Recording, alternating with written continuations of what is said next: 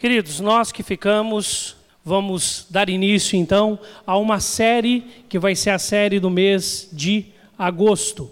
Nós vamos fazer uma série esse mês chamada Missões, porque é o mês de agosto, na nossa igreja, nós comemoramos as missões. Porque no dia 12 de agosto de 1859, Ashbel Green Simonton, o reverendo Ashbel Green Simonton, desceu no porto do Rio de Janeiro e por isso que é a nossa data de inauguração da igreja presbiteriana do Brasil. Tá? Então, todo mês de agosto nós comemoramos o mês das missões. Então, nós vamos, neste mês, conhecer histórias, investir no presente, sonhar com o futuro. Conhecendo histórias, investindo no presente, sonhando com o futuro. Para isso, nós vamos conversar sobre alguns temas. No dia hoje nós vamos conversar sobre a história do evangelho, no próximo domingo a história das missões, no dia 19 do 8 uma história da IPH e dia 26 do 8 a história de Hortolândia. Queridos, nós vamos conversar um pouco sobre a história do evangelho hoje e para isso eu convido que você abra sua Bíblia em 1 Coríntios, carta de Paulo aos Coríntios, capítulo 15, do 1 ao 14. 1 Coríntios 15, do 1 ao 14 a ressurreição de Cristo, penhor da nossa ressurreição. Nos diz assim a palavra de Deus: Irmãos, venho lembrar-vos o evangelho que vos anunciei, o qual recebestes e no, que, e no qual ainda perseverais. Por ele também sois salvos, se retiverdes a palavra tal como vô-la preguei, a menos que tenhais querido em vão. Antes de tudo, em primeiro lugar, vos entreguei o que também recebi, que Cristo morreu pelos nossos pecados, segundo as Escrituras, e que foi sepultado e ressuscitou ao terceiro dia, segundo as Escrituras. E apareceu a Cefas e depois aos doze. Depois foi visto por mais de quinhentos irmãos de uma só vez, dos quais a maioria sobrevive até agora. Você pode perguntar para eles, diz Paulo. Porém, alguns já dormem. Depois foi visto por Tiago, mais tarde por todos os apóstolos. E afinal, depois de todos, foi visto também por mim, como por um nascido fora de tempo. Porque eu sou o menor dos apóstolos, que mesmo não sou digno de ser chamado apóstolo, pois persegui a igreja de Deus. Mas pela graça de Deus, sou o que sou e a sua graça que me foi concedida não se tornou vã. Antes, trabalhei muito mais do que todos eles, todavia, não eu, mas a graça de Deus comigo. Portanto, seja eu ou sejam eles, assim pregamos e assim cresces. Ora, se é corrente pregar-se que Cristo ressuscitou dentre os mortos, como pois afirmam alguns dentre vós que não há ressurreição de mortos? E se não há ressurreição de mortos, então Cristo não ressuscitou. E se Cristo não ressuscitou, é vã a nossa pregação e vã a vossa fé. Vamos orar? Deus, nós cremos no Senhor e a nossa fé está em Ti e a nossa vida está nas Tuas mãos. Mas todas estas certezas que temos, convictas de fé no Senhor, só são possíveis porque o Teu Filho ressuscitou e vivo está. Nós adoramos aquele que é ressurreto nós adoramos a um Deus vivo, nós adoramos ao Cristo que caminha conosco pelo seu Espírito e está entronizado nos céus e vive pelos séculos dos séculos eternamente, como Senhor das nossas vidas, e por meio deste Senhor oramos. Amém. Queridos, quero falar um pouquinho para vocês, para introduzirmos ao contexto dessa carta, sobre a cidade de Corinto. A cidade de Corinto, coloquei aí uma cidade online. Né? Por que online? Porque ela realmente ficava em linha, ela estava conhecendo e sabendo de todas as novidades. Aqui, bem no meio, aqui eu vou depois ampliar esse mapa, vai ficar mais fácil para você. Está Corinto. Eu peguei esse mapa maior para mostrar para você que ele fica aqui. E o porto de Corinto fazia a ligação entre Roma, que era a capital, e todo o lado oeste, toda a parte de Israel, todo o Egito, todo mundo passava por esse estreito de Corinto. Todo mundo passava, onde é a Grécia hoje. Tá? Além disso, não só a rota comercial era algo que fazia com que as pessoas fluíssem pela cidade diariamente e pudessem estar sempre conectadas com o comércio, com a vida, com as novidades do seu tempo, como também, quando nós olhamos, ela fica bem ao lado de Atenas. a central do pensamento da época, os acadêmicos, os pensadores do seu tempo. Por isso, Corinto era uma cidade completamente influenciada pela última novidade. Era uma cidade, como nós pensaríamos hoje, online. Ela sabia de tudo que era novidade do seu tempo. E isso tinha a parte boa, porque a palavra de Deus nos afirma na primeira viagem, quando o próprio Cristo aparece para Paulo, encoraja ele a ficar lá em Corinto, que fala: Eu tenho muita gente nessa cidade. Deus afirma isso. E realmente era uma cidade muito estratégica para a pregação do Evangelho, para que o Evangelho pudesse ampliar as suas asas e ir para todos os lugares.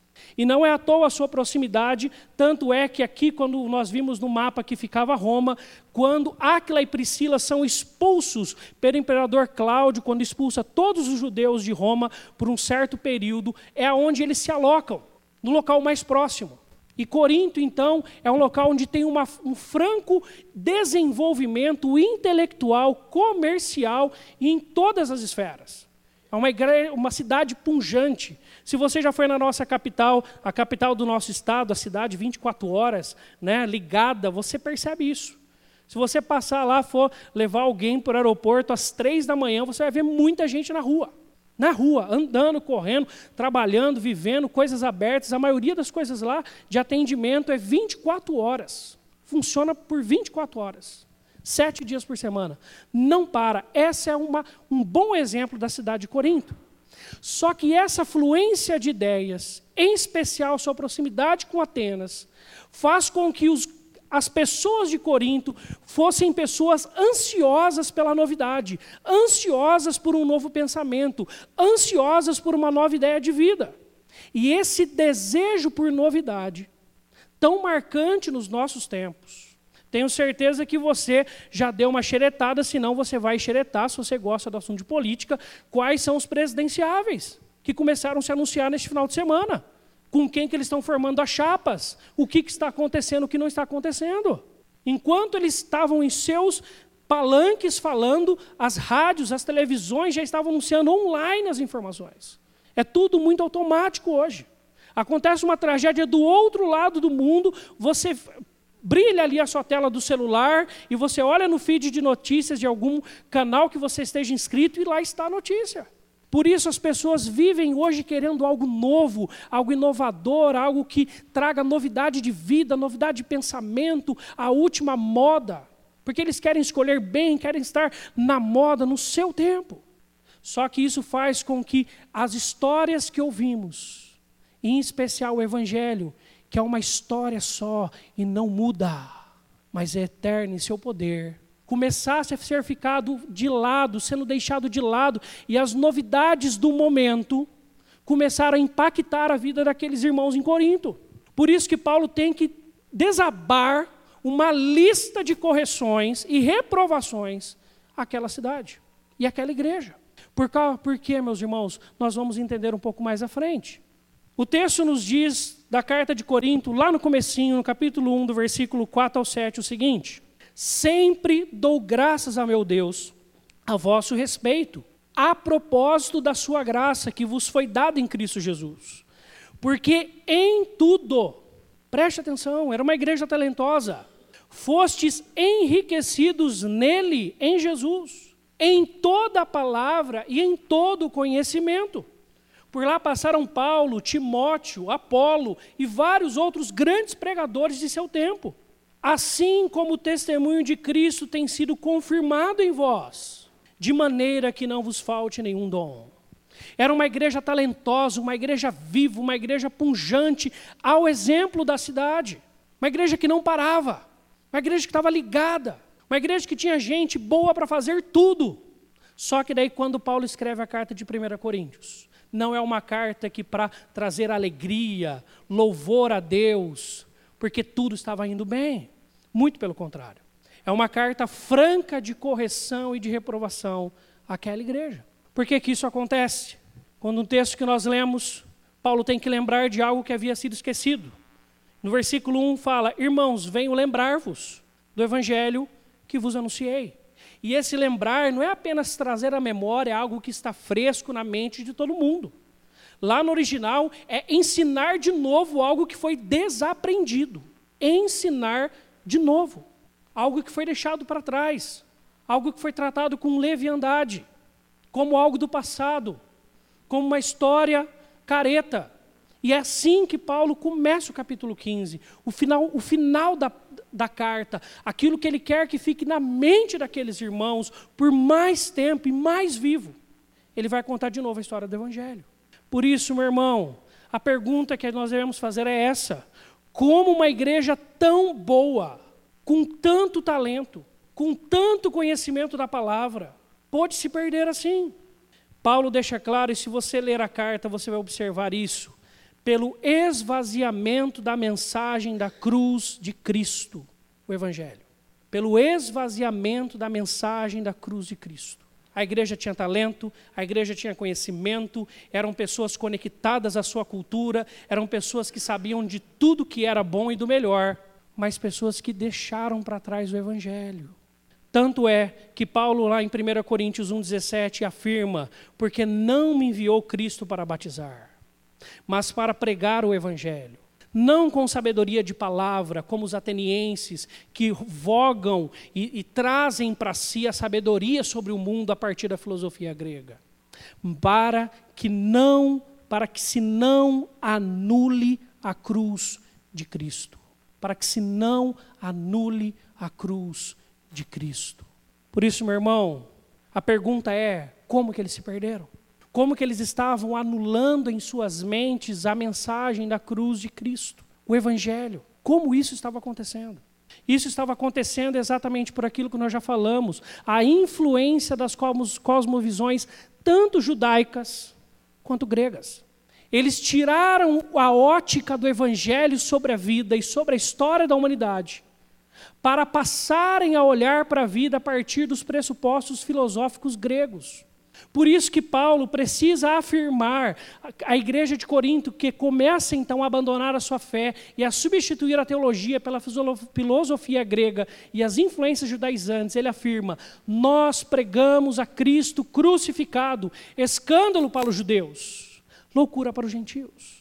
Escândalo para os judeus, porque a Bíblia afirma que maldito é o que for pendurado no madeiro, e eles não conseguem compreender, pela lógica deles, como que Deus subiu numa cruz e se tornou maldito. Como? Que o Salvador do mundo se tornou maldito do Pai. Eles não compreendem na cosmovisão deles. Essa é verdade.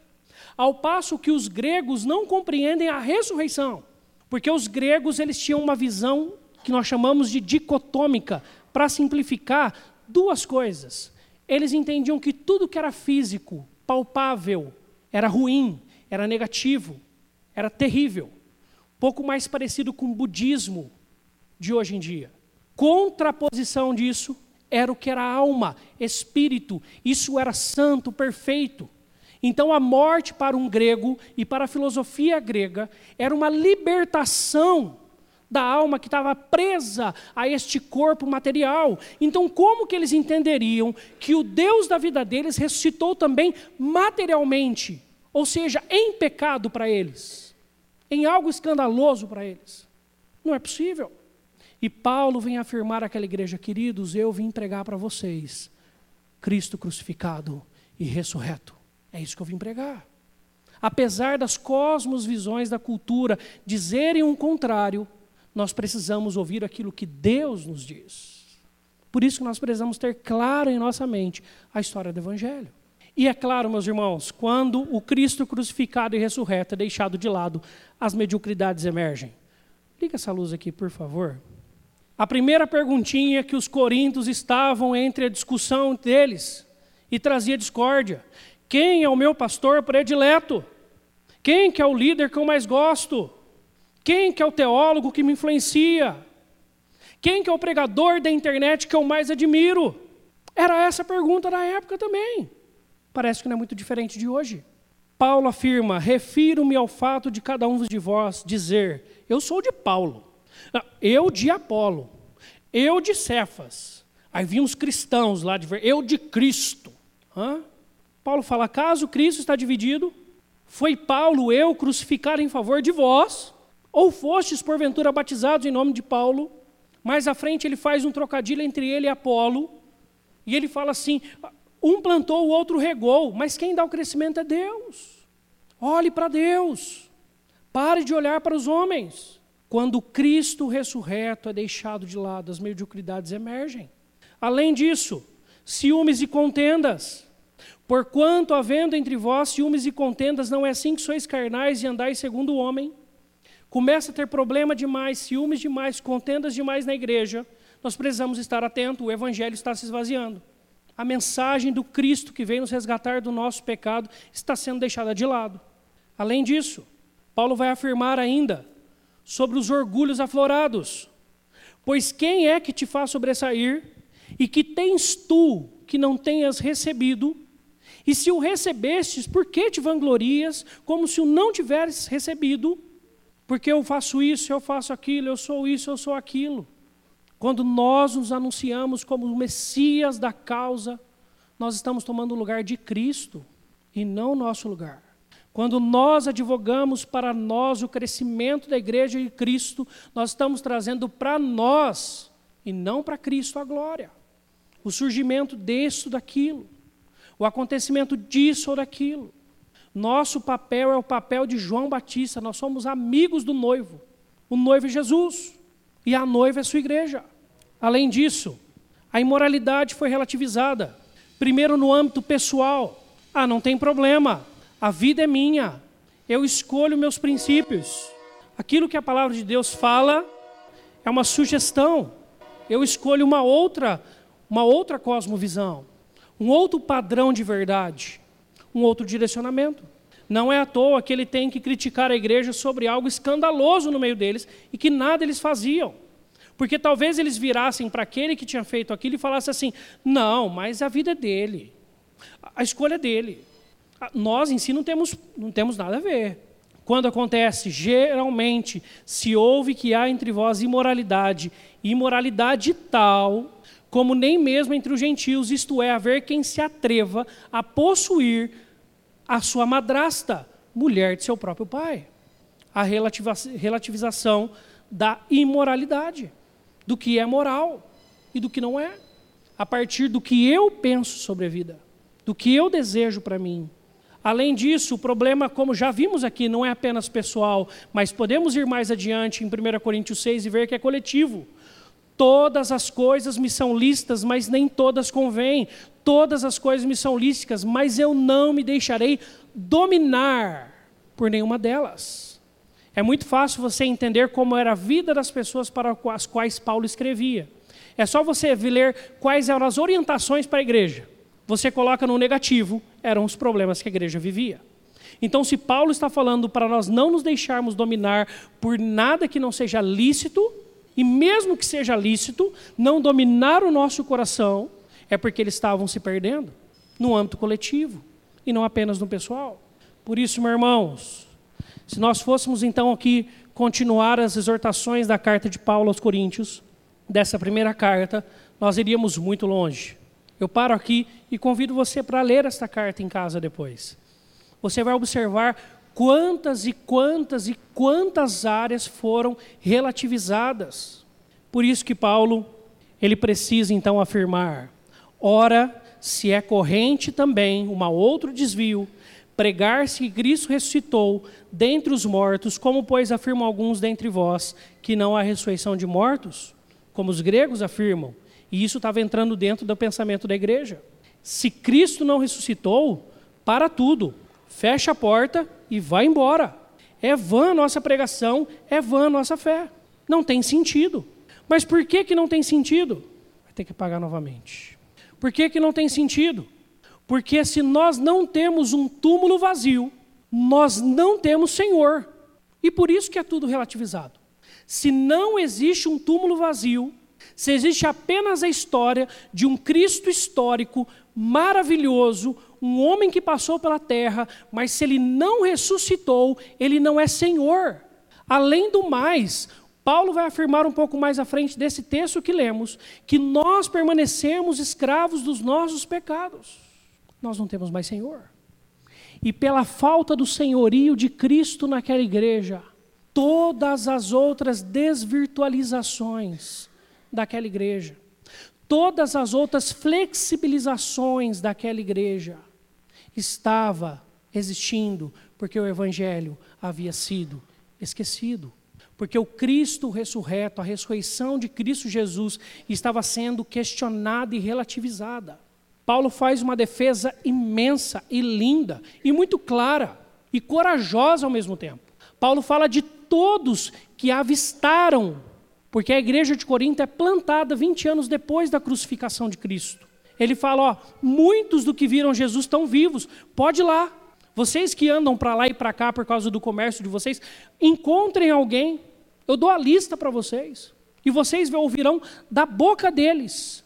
E queridos, se você tem dificuldade para crer na ressurreição de Cristo, primeiro, você terá dificuldades em todo o andamento do cristianismo do seu coração, em todo o andamento do senhorio de Cristo sobre você. Além do mais, nós precisamos ver as outras argumentações de Paulo. Paulo vira para aquela igreja e fala o seguinte, queridos, muitos viram, mas qual que é a certeza que todos viram de fato? Eles morriam por isso. Ninguém morre por aquilo que não acredita. Se você for olhar na segunda carta de Coríntios, antes dele falar do espinho na carne, Paulo vai fazer uma listagem de todos os sofrimentos que ele tinha passado por seguir a Cristo, que você ficará assustado. Se ele não tivesse certeza que Cristo era ressuscitado, ao falar isso, que é vã pregação, que é vã fé, Paulo não se daria a esta escravização da carne dele. Mas se fosse apenas ele, a gente podia falar assim: é um louco. Mas Pedro é preso e vai ser morto no outro dia até ser libertado. Mas antes disso, Tiago é morto, passado ao fio da espada. A igreja cristã primitiva foi perseguida até o ano 300 e pouco, quando Constantino declara o cristianismo como do império, a religião do império. Mas até o ano 300, as pessoas morriam por se declararem cristãos. Se não houvesse certeza, eles não fariam isso. João é preso na ilha de Pátimos pela pregação do Evangelho, porque ele viu a Cristo Jesus. E provavelmente morre lá. Paulo provavelmente morre na prisão em Roma. Pedro, pela história da igreja, também é morto, crucificado ainda. As pessoas morriam por isso. Eles tinham visto Jesus. Eles são a certeza para quando o nosso coração se torna o coração de Tomé. Né? E se a gente não vê, não tocar, a gente não acredita. E aí Jesus vira para nós e fala assim: Benditos que não viram e creram, e creram. Mas aqueles irmãos viram e viram a ponto de morrerem. Todos os apóstolos que fogem e Pedro que nega Cristo antes da sua ressurreição. E são os apóstolos que vão no meio do sinédrio declarar a Cristo vivo, que vão impor a vida deles e penhorar a vida deles pela causa de Cristo sem problema algum, sem medo algum, sem dificuldade alguma. E por isso que Paulo vira para ele e fala assim: gente, não é uma coisa simples achar que Cristo não ressuscitou. Muito pelo contrário, a nossa fé está em jogo se nós não entendemos e cremos nisso. Não é à toa que Bounds, em A Glória da Ressurreição, afirma: a ressurreição de Cristo é a pedra fundamental da arquitetura de Deus. É o coroamento do sistema bíblico, o milagre dos milagres. A ressurreição salva a crucificação do escárnio e imprime à cruz glória indizível. Se Jesus estivesse morto, ele seria recompensado pelo seu pecado, ele seria um pecador, na verdade. A ressurreição de Cristo é a autenticação, é o selo de que Cristo não pecou em vida. E que ele pôde nos representar como substituto de Adão, como já lemos hoje. Por isso, meu irmão, nós precisamos entender o que estão fazendo do Evangelho. Esse livro escrito por David, David Nicholas, chamado O que Fizeram do Evangelho, é um livro muito bom. Se você tiver a oportunidade de comprar e ler, eu indico para você. E ele mostra uma pesquisa feita pela Lifeway Research, que mostra que 86% dos pastores mencionou numa pregação sobre o evangelho pelo menos um dos pontos das más e das boas novas. Mas apenas 6% dos pastores explicaram e aplicaram todos os pontos do evangelho. Isso significa que 94% dos, dos pastores, isso é uma pesquisa feita nos Estados Unidos, estão apresentando uma figura incompleta da obra de Deus a nosso favor através de Jesus. Para ser uma pregação muito mais puxado para a autoestima, muito mais puxado pelas demandas da cultura, muito mais puxado pelos ídolos pecaminosos do nosso coração, do que para aquilo que a palavra de Deus afirma. E é interessante que essa pesquisa foi feita, sabe que período do ano? Foi feito no período da Páscoa e do Natal. Não foi feito em qualquer domingo, foi feito no período da Páscoa e do Natal. Épocas que nós precisamos ter muito claro o que é o Evangelho. Por isso, para eu e você podermos relembrar também o que é o Evangelho de Jesus, nós precisamos entender os oito conceitos essenciais do Evangelho. No texto que lemos, Paulo afirma: Antes de tudo, vos entreguei o que também recebi, que Cristo morreu pelos nossos pecados, segundo as Escrituras e que foi sepultado e ressuscitou ao terceiro dia, segundo as Escrituras. O evangelho que lhes preguei, o qual recebestes. Existe um convite. Por meio deste evangelho vocês são salvos, não pelas suas obras, a falha das obras dos homens e mulheres que passaram antes de Cristo. Cristo, Cristo morreu porque ele veio para morrer. E Cristo morreu porque ele decidiu morrer. Amor pelos nossos pecados. Foi por causa disso. Foi sepultado e ressuscitou ao terceiro dia, a cruz, em toda a sua essência e amplitude. Por ele, o Evangelho, também sois salvos. A continuação da salvação, a santificação, as boas obras para as quais Deus nos criou. Quando nós organizamos isso numa sequência lógica, vai estar dessa maneira. Primeiro, o pecado que hoje as pessoas falam de pecado, ai, isso é um pecado. Né? As pessoas usam a expressão. Nossa, isso é um pecado. É uma, uma falha, um, des, um desvio, uma coisa que perdeu a essência do tom que deve ser dado. Se você observou bem a leitura, eu creio que sim, você vai lembrar a palavra no qual Paulo usa em Romanos. A nossa condenação por causa do nosso pecado. A morte é o resultado de um julgamento. Portanto, o pecado é um crime. A palavra no nosso português que mais se aproxima ao conceito do pecado bíblico é um crime contra Deus. Além disso, a morte é a penalidade do pecado ordenada por Deus. Você falou comigo, o resultado do pecado, o salário do pecado é a morte. É isso que eu e você merecemos. Quando o reverendo Ronaldo Lidório, numa conferência que eu participei há nove anos atrás, eu lembro dele virar para nós naquela conferência e fazer a pergunta: quantos pecados Adão e Eva cometeram para serem tirados da presença de Deus? E todos nós respondemos unanimamente: um, pois todos pecaram. Ponto final. Se Deus nos matasse, aniquilasse as nossas vidas, acabasse com tudo que somos, ele estava em seu pleno direito. Pleno direito. É isso que eu e você merecemos. Mas graças a Deus a história continua. Graças a Deus a história do Evangelho teve continuidade. Por isso, nós vemos também a falha das obras. Deus dá a lei para o povo dele. Deus elege um povo, Deus salva um povo. Deus chama eles. Deus faz eles nascerem de um pai quase estéril que é Abrão, e de um em um cresce, se tornam milhões. Deus livra eles do Egito, Deus livra eles nas, nas guerras, Deus faz tudo por eles. E eles continuamente desobedecem a Deus. A história do Velho Testamento é para deixar claro para mim, para você, que Jesus foi de fato necessário e que eu e você nunca conseguiríamos satisfazer o senso de justiça de Deus o Pai. Nunca seria o suficiente. As nossas obras não são suficientes. Por isso que você não é salvo por aquilo que você faz, mas por aquilo que foi feito por mim e por você. Que nós somos salvos. Pela graça sois salvos. Favor imerecido. Sois salvos gratuitamente. Todos pecaram mas são salvos gratuitamente. Porque você não tem como pagar. É impossível pagar. É impossível pagar. Sendo assim, o amor que deu origem a um plano de resgate. Porque Deus amou o mundo. Porque Deus amou o mundo de tal maneira que deu seu Filho unigênito, para que todo aquele que apenas crer, porque não pode fazer nada, crer, tenha a vida eterna. É a obra do amor de Deus sobre a minha vida e sobre você.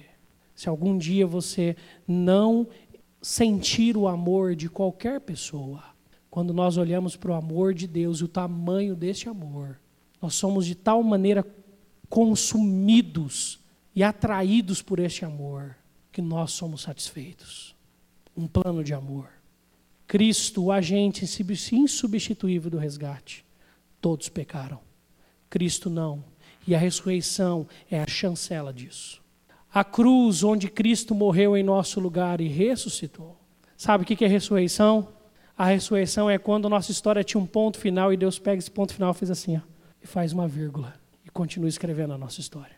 Mas a minha história e a sua, e de qualquer ser humano, só faz sentido quando Deus dá essa vírgula e continua escrevendo a nossa história.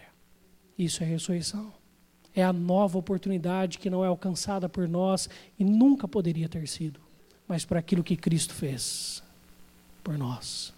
Nós então um dia fomos convidados por um amigo, por um parente, por um vizinho, pelos nossos pais, por algum conhecido, por alguma pessoa na rua que pregava ali na praça, por alguém que entregou um panfleto, ou porque um dia você passou aí na frente da igreja e falou assim: ah, deixa eu entrar nesse lugar, deixa eu ver o que, que tem para mim aí. Tem uma nova história, uma nova história. E é por isso, por tudo isso, e só por isso, que nós podemos então, aí sim, praticarmos boas obras, porque nós somos recriados para uma nova vida. Essa é a história do Evangelho. Essa é a história da humanidade.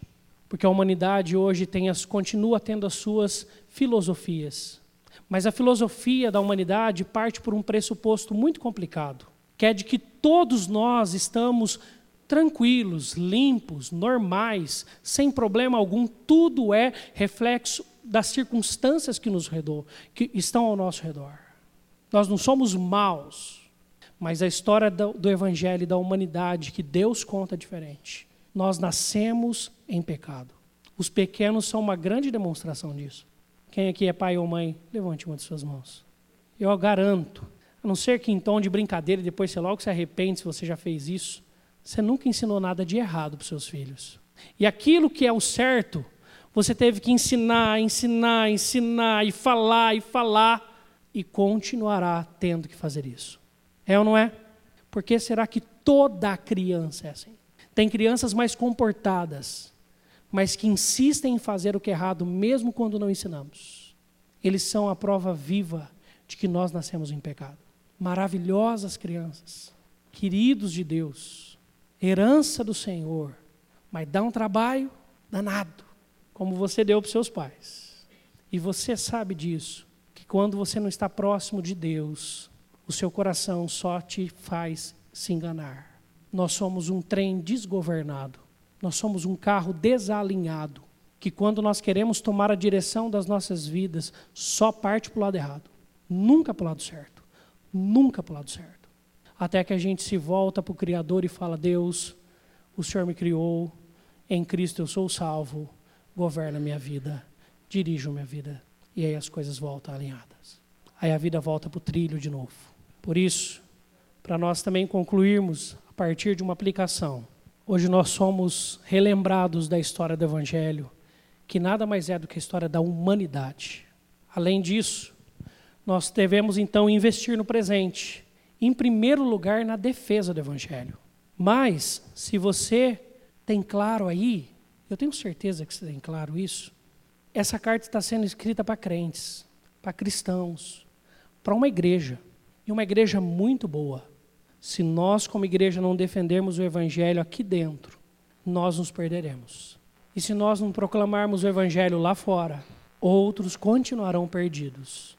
Sabe por que, que a gente deve investir, então? Em defender o Evangelho e proclamar o Evangelho. Nós precisamos, então, sonhar com a rendição a Jesus de seus eleitos que vivem ao nosso redor e que ainda não se entregaram a Jesus, apesar de serem eleitos, e que trabalham lá com você, e que estudam com você, e que vivem ali próximos a você, que são seus vizinhos.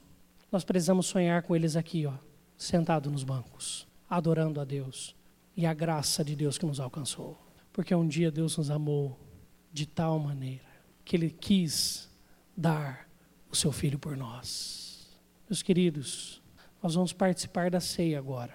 Quero convidar você agora para ter um tempo de oração.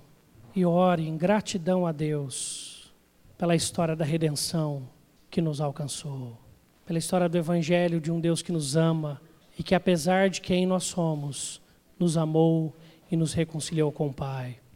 Ore aí, ore com os seus, fale com Deus neste momento. A história do Evangelho é uma história de rendição, de entrega. É o que nós podemos fazer, é o único ato que nós podemos fazer.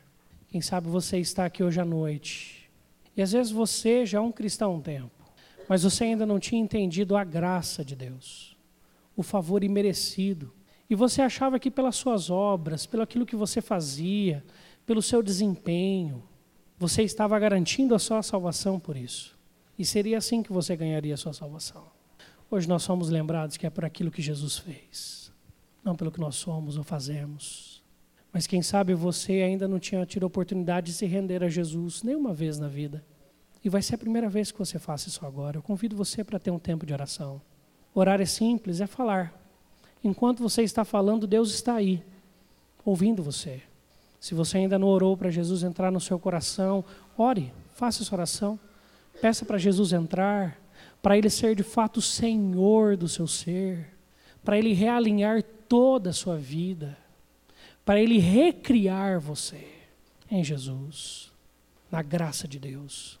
Peça perdão pelos seus pecados e sinta o perdão de Deus no seu coração. Convido você para orar, convido você para buscar a Deus.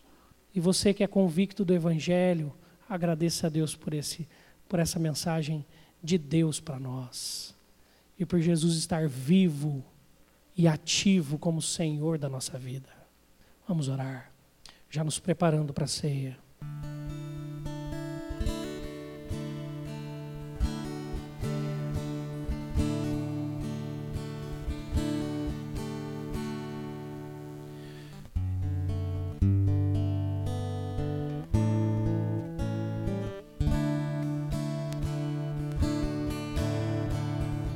Senhor Jesus. Hoje é noite de salvação aqui na tua casa. Salvação de coisas da cultura que nos influenciam tanto, que tomam o nosso coração. Salvação para olharmos para a tua palavra e sermos direcionados pelo Senhor, que é o nosso Senhor, novamente salvação daqueles que estão afastados do teu evangelho e que pensam que as suas obras os salvam e fazem algo por eles. As obras é apenas o resultado daquilo que o Senhor já fez por nós. Tudo que somos e fazemos é apenas um reflexo do amor derramado por nós naquela cruz, pelo teu filho Jesus, o teu amor por nós. E na ressurreição do teu filho nós somos ressuscitados também. Nós somos revificados. Nós nascemos de novo.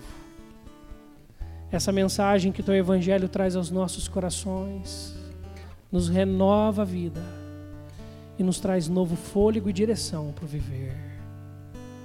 Que aquilo que nos influencia seja o senhorio de Cristo sobre as nossas vidas que aquilo que nos dirija seja o Senhor Jesus.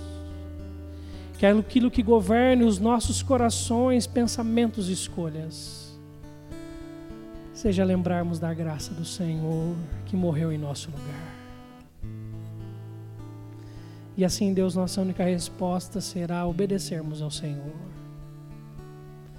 A única resposta à graça que já nos foi concedida será vivermos uma vida para Ti e ansiarmos e desejarmos para que outros reconheçam o Senhor Jesus também como Senhor e Salvador e tenham as suas vidas realinhadas ao Senhor, que é o nosso Criador, Deus e Pai.